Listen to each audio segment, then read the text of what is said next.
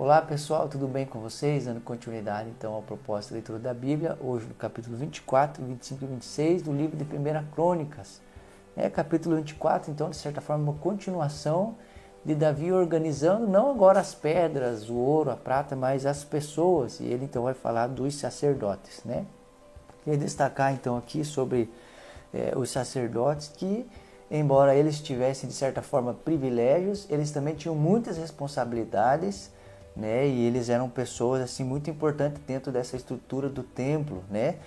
E é, havia que de certa forma foi feita uma ordem, né? Uma sequência para que eles estivessem então trabalhando no templo. Então, é, versículo aqui é, 6 vai dizer que foram sorteados alternadamente. Então, né, foi feito um sorteio para que visse então o momento daquelas pessoas trabalharem e ministrarem então como sacerdotes no templo do Senhor.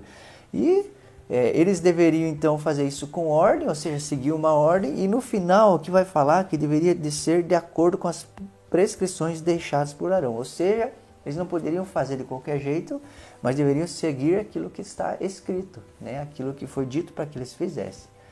Né? E é, esse talvez era o segredo dos sacerdotes é, honrarem a Deus, porque no início aqui vai falar de dois homens, Nadab e Abiú, que de certa forma quiseram fazer do seu próprio jeito e então morreram é, novos antes dos seus pais, que não é a ordem natural das coisas. Né? E o pecado realmente abala as coisas que eram para acontecer de maneira naturais e, e estraga as coisas. Né?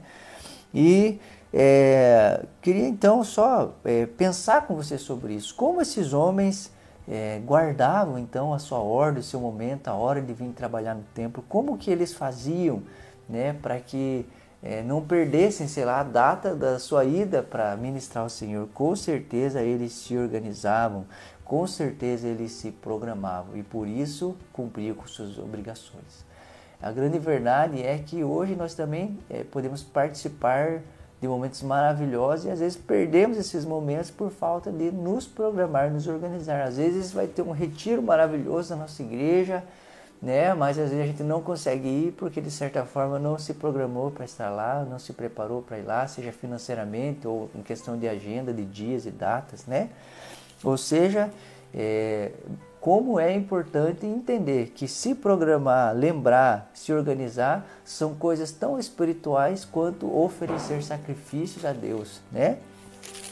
Ele também vai falar aqui dos músicos, e talvez seja um momento maravilhoso desse capítulo 25, que é então aqui Asaf, Reman e Gedutum, para o ministério de profetizar ao som de harpas, liras e símbolos. Ou seja, enquanto eles tocavam e cantavam, eles profetizavam. Quanta graça e poder de Deus não deveria haver. Imagine participar de um culto ou de um momento como esse, né? Seria algo é, inimaginável e maravilhoso. Mas a grande verdade é que Deus ainda espera que que haja música, canção, adoração e que as pessoas profetizem. O apóstolo Paulo chega a dizer que quer que todos profetizem, né?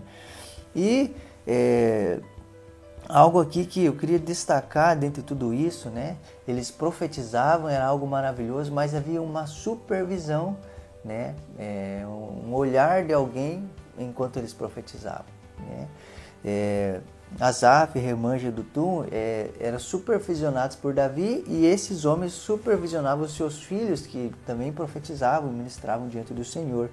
Né, e se tem algo, meus irmãos, que hoje nós precisamos entender e compreender é que é, a supervisão não é algo ruim, não é algo mal, não é algo é, é, que não é de Deus, muito pelo contrário, é algo que vai deixar as coisas melhores. Né? É, muitas pessoas hoje querem profetizar, mas querem profetizar sem alguém para supervisionar ou para estar de olho nele ou para o manter no centro da vontade de Deus. E isso pode ser um erro e levar as coisas para algo que não são tão boas assim. Né? Talvez você esteja perguntando como essas pessoas aprendiam a tocar. Né? A resposta vai estar ali no finalzinho. Né? É, então, tiraram sortes entre jovens e velhos, mestres e discípulos. Ou seja, haviam pessoas que sabiam tocar e que ensinavam, pegavam alguém mais novo e ensinavam para essa pessoa mais nova, como um mestre ensina seu discípulo. Né? Eu acho que hoje, meus irmãos, algo que se perdeu foi essa questão do mestre discípulo. Hoje as pessoas aprendem a tocar né? É, talvez olhando YouTube, talvez é, de certa forma é, por outro caminho, né? E, e isso é uma grande perda para o reino de Deus, para a igreja de Cristo. Por quê? Porque uma pessoa que aprende pelo YouTube a tocar e a cantar, ele vai aprender, vai se tornar uma pessoa boa nisso, com certeza vai, são ferramentas muito boas, mas ele vai perder muito porque não vai ter uma vida ministrando sobre outra vida. Não é só ensinar a tocar, mas é ensinar para quem tocar, né? o, o, o que isso né, vai repercutir na vida do, um, né, de um aluno, isso é maravilhoso, né, meus irmãos? Então, que a gente de alguma maneira é, não despreze os meios que temos hoje, né? Que podem nos ajudar muito a aprender tantas coisas, não só tocar, tantas coisas, mas que a gente não se esqueça que o padrão de Deus, é, como diz Paulo, né? Aquilo que eu ensinei você, ensina a outros, né? Isso a gente precisa ter como é um princípio da parte de Deus nas nossas vidas. E no capítulo 26 vai falar então dos porteiros e dos tesoureiros de outros oficiais, né? Ou seja, é, o que, que eu quero dizer tudo isso do capítulo 26 é que né, os porteiros e os tesoureiros eram tão importantes quanto os sacerdotes e os músicos e os levitas que, que trabalhavam Senhor. Algo, algo assim é, importante aqui é que tudo para eles era importante. Seja cuidar da porta, seja cuidar dos tesouros, seja cuidar das coisas do rei. Tudo para eles era importante e eles faziam isso com muita ordem, decência e zelo. Né? E a grande pergunta é né, se eu e você temos tido esse coração. Às vezes a gente, de certa forma, colocou no coração que as pessoas que talvez ministram no altar são mais importantes do que as que estão na porta, ou mais importantes do que aquelas que administram, que não são muito vistas, se é que eu posso dizer assim. Mas a grande verdade é que esse não é o olhar de Deus. Deus vê tudo como muito importante. E nós também precisamos ver assim. Porque se eu não olhar aquilo que eu estou fazendo como algo importante dentro do reino de Deus ou das coisas de Deus, provavelmente eu não faço como Deus espera. Que Deus te abençoe e até a próxima.